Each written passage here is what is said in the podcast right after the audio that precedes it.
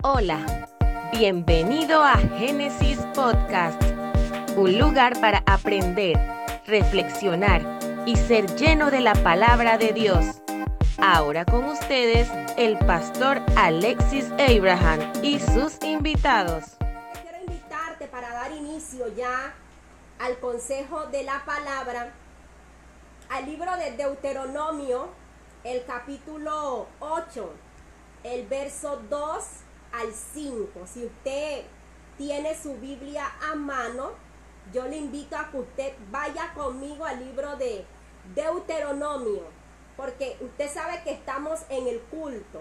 Este es nuestro culto, esta es la forma en la cual el pueblo del Señor se reúne para alabar y bendecir al Señor nuestro Dios. Así que voy a leer para ustedes Deuteronomio capítulo 8, el versículo 2 al 5. Y te acordarás, dice el Señor, de todo el camino por donde te ha traído Jehová tu Dios en estos 40 años en el desierto. Si usted le va tomando conciencia a este pasaje, usted puede entender que quien introdujo al pueblo de Israel al desierto fue el mismo Dios. Y estamos conscientes que quien provocó de alguna u otra manera todo lo que estamos viviendo eh, es el mismo Dios porque Él está de alguna u otra manera tratando con la humanidad. Dios está tratando con los hombres en este tiempo. Pero sigue diciendo la palabra, ¿por qué Dios llevó a su pueblo al desierto? Dice, te llevé al desierto para afligirte, te llevé al desierto para probarte, te llevé al desierto para saber lo que había en tu corazón, si habías de guardar o no sus mandamientos. Cada vez que Dios decide procesar a su pueblo, cada vez que Dios decide procesar a los hombres, lo hace con la intención de saber lo que verdaderamente hay en el corazón de los hombres. Y sigue diciendo el pasaje de Deuteronomio capítulo 8, el versículo 3. Y te afligió y te hizo tener hambre y te sustentó con maná, comida que no conocía tú ni tus padres la habían conocido, para hacerte saber que no solo de pan vivirá el hombre, mas de toda palabra que sale de la boca de Jehová vivirá el hombre. Y el verso 4 tiene que bendecir nuestras vidas. Dice, tu vestido nunca se envejeció sobre ti. Esto me habla de un Dios que provee, esto me habla de un Dios que sustenta a su pueblo en medio de la crisis, en medio de la adversidad. Dios no nos ha dejado solo. Dios no dejó solo a su pueblo Israel en el desierto y si no abandonó a su pueblo durante 40 años, tampoco nos va a abandonar a nosotros en este tiempo de cuarentena. Y dice la escritura, reconoce a sí mismo en tu corazón que como castiga el hombre a su hijo, así Jehová también te castiga. Y a través de las pruebas, a través de los procesos, es que Dios se ha revelado de alguna u otra manera a los hombres. Dios ha utilizado las pruebas de alguna u otra manera para trabajar en el corazón del hombre. Los grandes hombres y mujeres de la Biblia que hoy usted y yo admiramos uno de esos hombres y mujeres tuvieron su momento de prueba, tuvieron su momento de proceso, tuvieron su momento de aflicción. Entonces, nosotros pudiéramos mencionar así ligeramente hombres y mujeres del Antiguo y del Nuevo Testamento que tuvieron su momento de prueba, tuvieron su momento de proceso. Abraham fue probado. Moisés tuvo su momento de prueba también. La Biblia dice que incluso José tuvo su momento de prueba.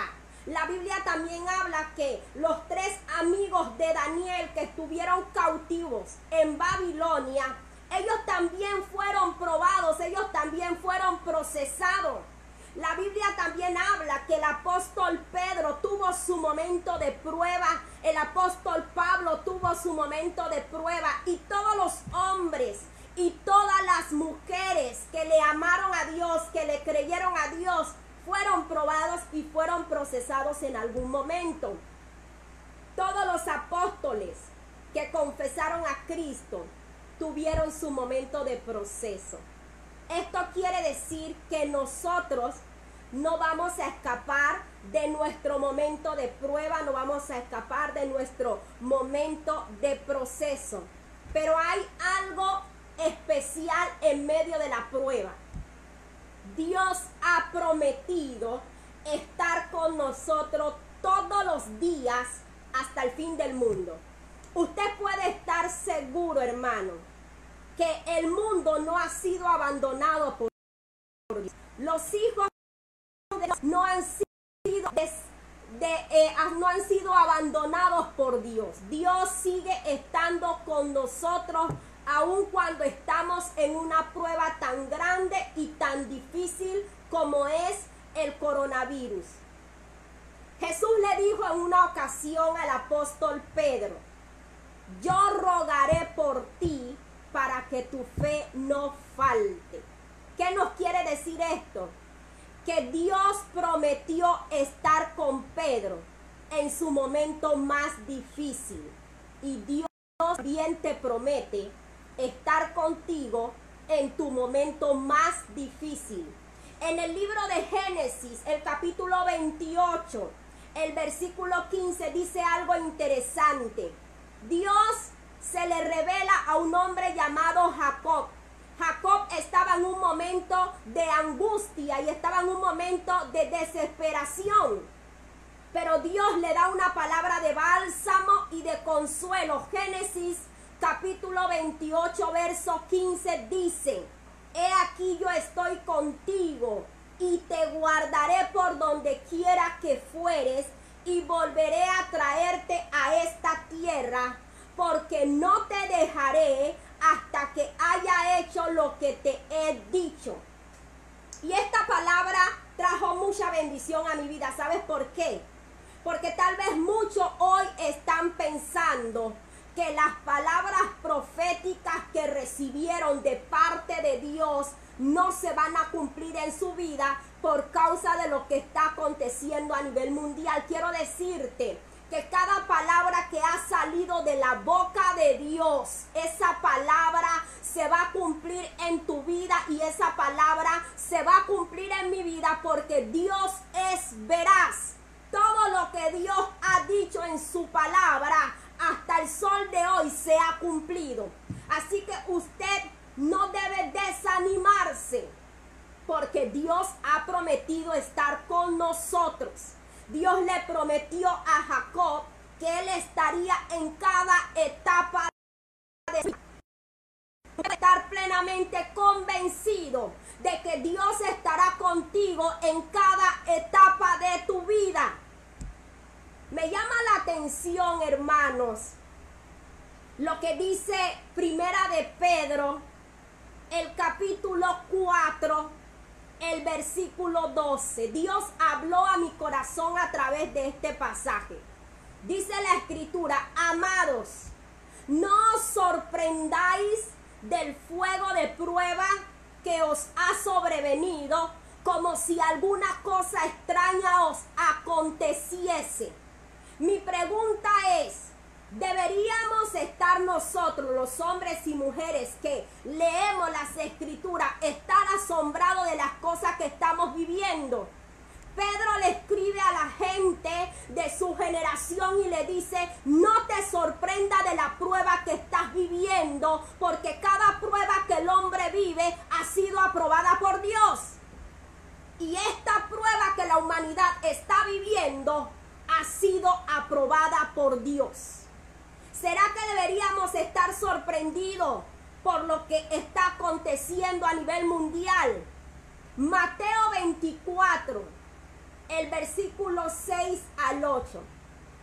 Este es un versículo que hoy en día está siendo leído por hombres y mujeres en todo el mundo. ¿Sabe por qué? Porque hasta ahora la gente entiende lo que dice Mateo 24, 6 al 8. Oiréis de guerra, rumores de guerra. Y Jesús dice, mirad, no os turbéis. Me llama la atención que nuestro maestro, me llama la atención que nuestro Señor nos dice en el momento de la crisis no debemos turbarnos porque si Él provocó la crisis, Él mismo la acaba. Hay un pasaje que, que, que a mí me llama mucho la atención cuando Dios dice, yo creo la guerra y yo traigo la paz. Yo hago la herida y yo la sano. Hoy la gente está buscando culpable por el coronavirus, pero la gente está ignorando lo que dice Mateo 24, porque es necesario que todo esto acontezca. Hoy mucha gente está diciendo, ¿por qué está viviendo el mundo este tiempo de crisis? Jesús dijo en su palabra, es necesario que todas estas cosas acontezcan, pero aún no es el fin. Porque se levantará nación contra nación, reino contra reino. Y habrá peste y hambre y terremoto en todo el mundo. Y todo esto simplemente es el principio de las cosas que están por acontecer en el mundial. Usted sabe qué está viviendo la gente en este tiempo. Mateo 24 cuando dice habrá peste. Y la palabra peste en su definición más sencilla quiere decir enfermedad infecciosa altamente contagiosa que provoca gran mortandad tanto en los hombres como en los animales. Jesús habló de la peste que había de venir sobre la humanidad. ¿Qué estamos viviendo hoy? Hoy algunos dicen que estamos viviendo el tiempo del apocalipsis. Hoy escucho a gente decir el mundo se está acabando. El mundo todavía no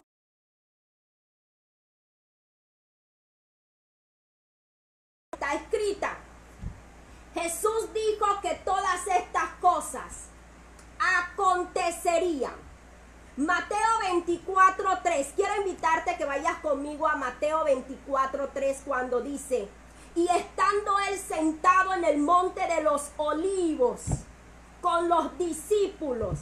Los discípulos se le acercaron aparte a Jesús diciendo, dinos, ¿cuándo serán todas estas cosas y qué señal habrá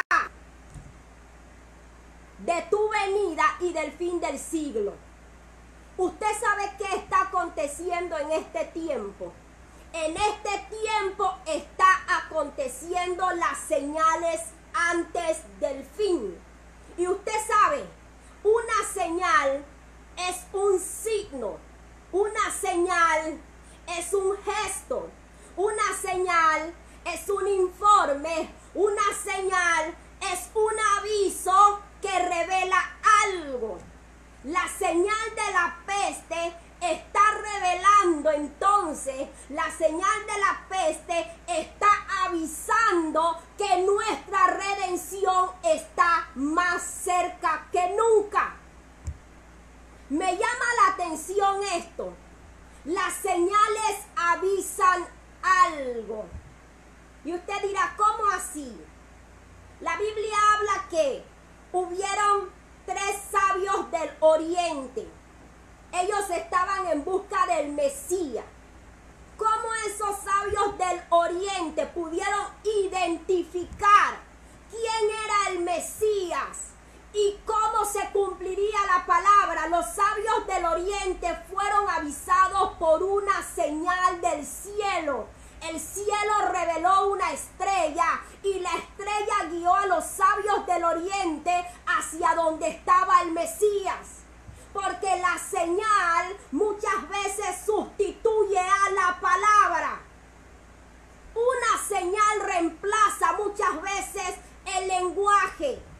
¿Por qué le digo esto? Hoy las iglesias están cerradas. Hoy los templos están cerrados. Ya no hay hombres y mujeres proclamando y predicando la palabra.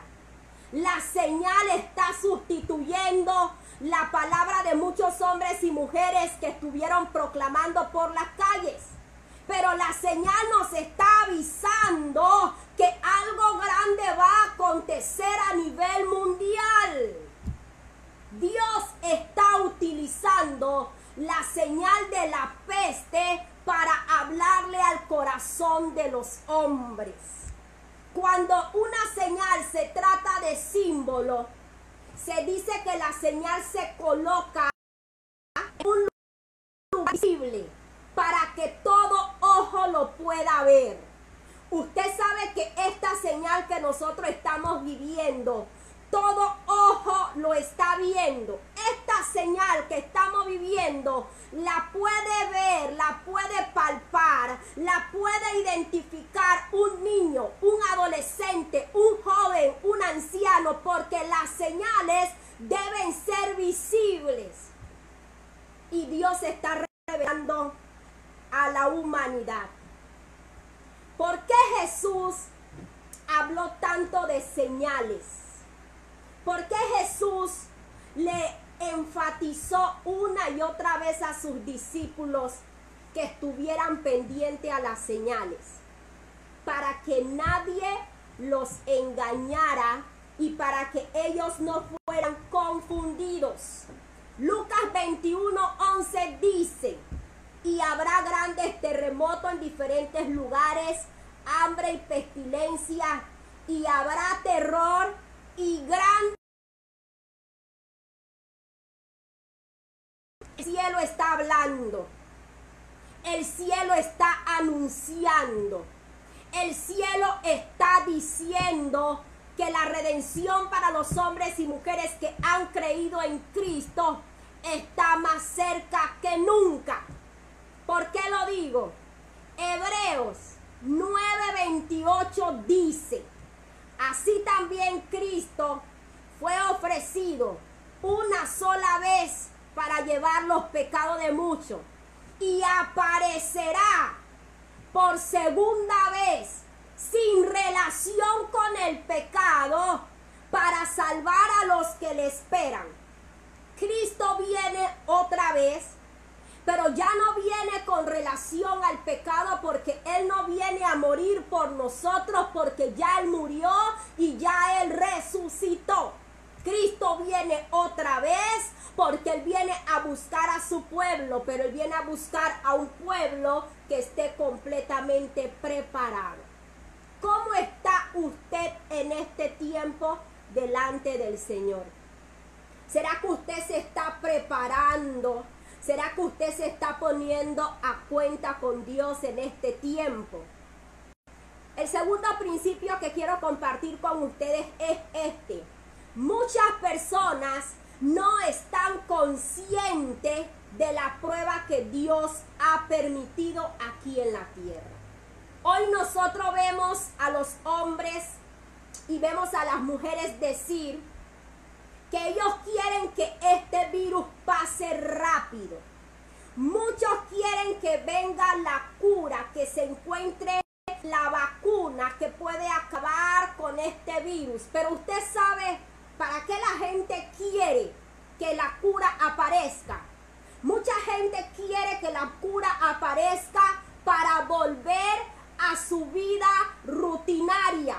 Mucha gente quiere volver a vivir su vida a su manera. Mucha gente quiere que la cura venga para volver a sus viejos pecados. Mucha gente quiere que la cura venga seguir siendo los mismos religiosos de siempre.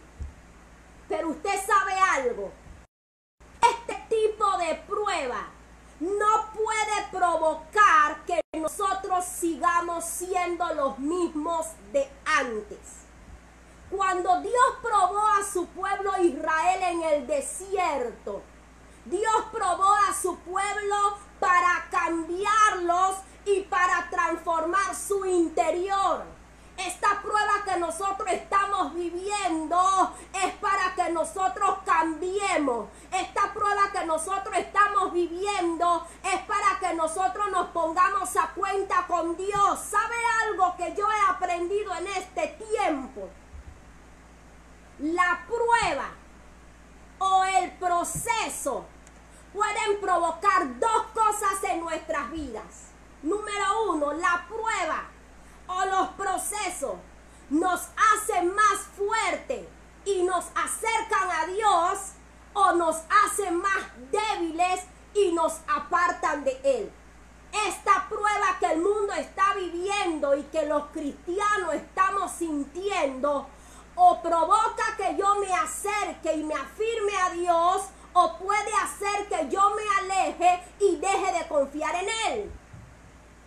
Jesús le dijo a sus discípulos, estaré contigo todos los días hasta el fin del mundo, pero no te voy a privar de pasar pruebas y de pasar procesos porque yo necesito saber lo que hay en tu corazón. Hoy Dios está revelándose a los hombres, hoy Dios está revelándose a las mujeres. ¿Usted sabe por qué Dios tuvo que llevar al pueblo de Israel al desierto. Él tenía que hacerle ver a los hombres de aquella generación que no solo de pan vivirá el hombre. Hasta ese momento el pueblo de Israel pensaba que ellos vivían solamente porque ellos se alimentaban. Pero Dios tuvo que cambiarle el pensamiento y hacerles ver que no solo de pan vive el hombre, el hombre vive de toda palabra que sale de la boca de Dios. Usted está vivo, usted está respirando, usted tiene salud, Usted tiene vida, no solo porque usted está en cuarentena, porque usted está encerrado en casa, porque usted está siguiendo las medidas del protocolo de higiene. Usted está vivo, usted tiene salud porque Dios te ha guardado y Él ha prometido guardarte todos los días de tu vida. Nosotros, la gente que cree en Dios, somos gente privilegiada. Que la Biblia en el libro del profeta Daniel habla de un rey llamado Belsasar. La Biblia habla y se refiere a este rey como un hombre que no le temía a Dios, como un hombre que vivía su vida a su manera. Y Dios está tratando con los hombres que no tomaban en cuenta a Dios Dios está tratando con los hombres que estaban acostumbrados a vivir su vida a su manera. ¿Sabes algo? Este rey llamado Belsasar, del cual el profeta Daniel habla en el libro de Daniel capítulo 5, recibió una señal del cielo. La Biblia dice que una escritura por una mano fue escrita en la pared y esa escritura decía, Mene, mene, tekel, uparsin. Esta es la interpretación del asunto. Mene, contó Dios tu reino y le ha puesto fin. Tekel, pesado ha sido en balanza y fuiste hallado falto. ¿Sabe algo, amado hermano? Mucha gente ha sido pesada por Dios en este tiempo. Mucha gente ha sido puesta en balanza por Dios en este tiempo. Y mucha gente ha sido hallado falto. Porque no han reconocido a Dios. No lo han tomado en cuenta. Pero este es el tiempo de que nosotros volvamos a tomar en cuenta a Dios. ¿Sabes por qué? El profeta Daniel en el libro de Daniel capítulo 5, el verso 23, al final de ese versículo, el profeta Daniel le dice al rey Belsasar, y al Dios en cuya mano está tu vida y cuyos son todos tus caminos, nunca honraste. ¿Sabe por qué vino la disciplina al rey Belsasar? Porque el rey Belsasar nunca honró a Dios. ¿Sabe por qué está la disciplina en este tiempo sobre la tierra? Porque mucha gente ha dejado de honrar a Dios. Y todo aquel que deja de honrar a Dios tendrá que tener un encuentro con Dios. La gente que deja de honrar a Dios es pesada. Dios está pesando a los hombres. Dios está pesando a las mujeres. Dios está pesando a los gobernantes. Dios está pesando a la iglesia. ¿Y cómo estamos delante de Dios en este tiempo, amado hermano? La nueva versión NTV lo dice de la siguiente manera pero usted no honró al Dios que le da aliento de vida y controla su destino. Usted sabe quién dirige nuestras vidas. La Biblia dice que Él nos hizo a nosotros y no nosotros a nosotros mismos. Tu vida no te pertenece. Nuestra vida no nos pertenece. Nuestra vida le pertenece a Dios. Usted tiene dueño. Yo tengo dueño. Yo tengo un dueño que me compró a precio de sangre. Y como yo tengo un dueño, yo no puedo vivir la vida a la manera que yo quiera. Porque yo tengo un dueño a quien yo le tengo que rendir cuenta. El dueño de toda la tierra, el dueño de toda la creación le está pidiendo cuenta a los hombres. El dueño del universo está pasando lista en Panamá, en México, en España, en Italia. El dueño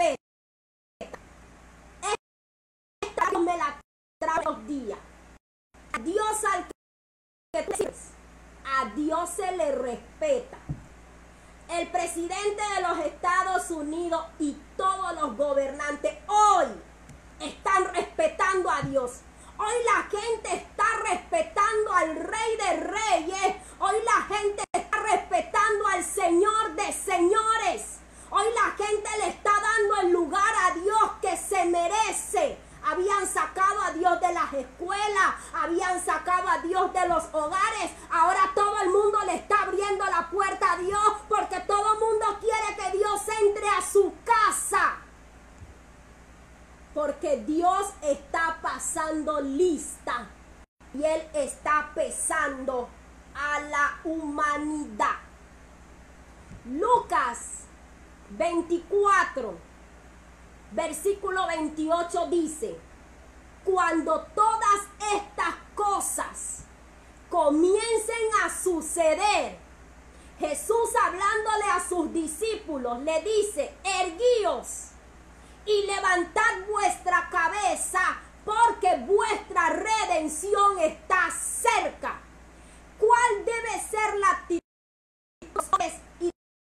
en este tiempo? ¿Debemos alegrarnos por las muertes que estamos viviendo? No.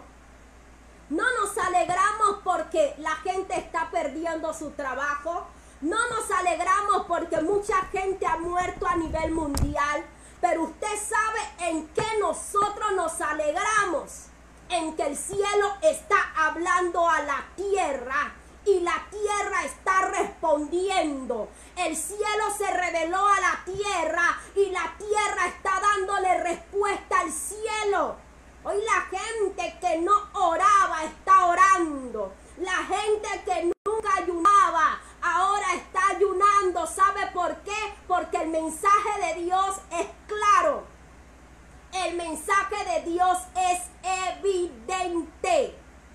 Lucas capítulo 10, el verso 23 al 24 dice, y volviéndose a sus discípulos les dijo aparte, bienaventurados los ojos que ven lo que vosotros veis, porque os digo que muchos profetas y reyes desearon ver lo que vosotros ven y no lo vieron, y oír lo que vosotros oís y no lo oyeron.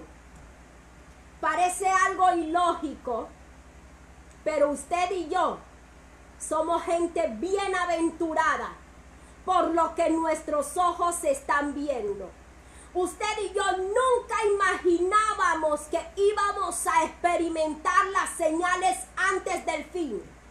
La gente que predicó a Cristo antes de nosotros esa gente fue burlada. Esa gente menospreciada. La gente no le a los evangélicos de tiempo de antes cuando predicaban que Cristo viene.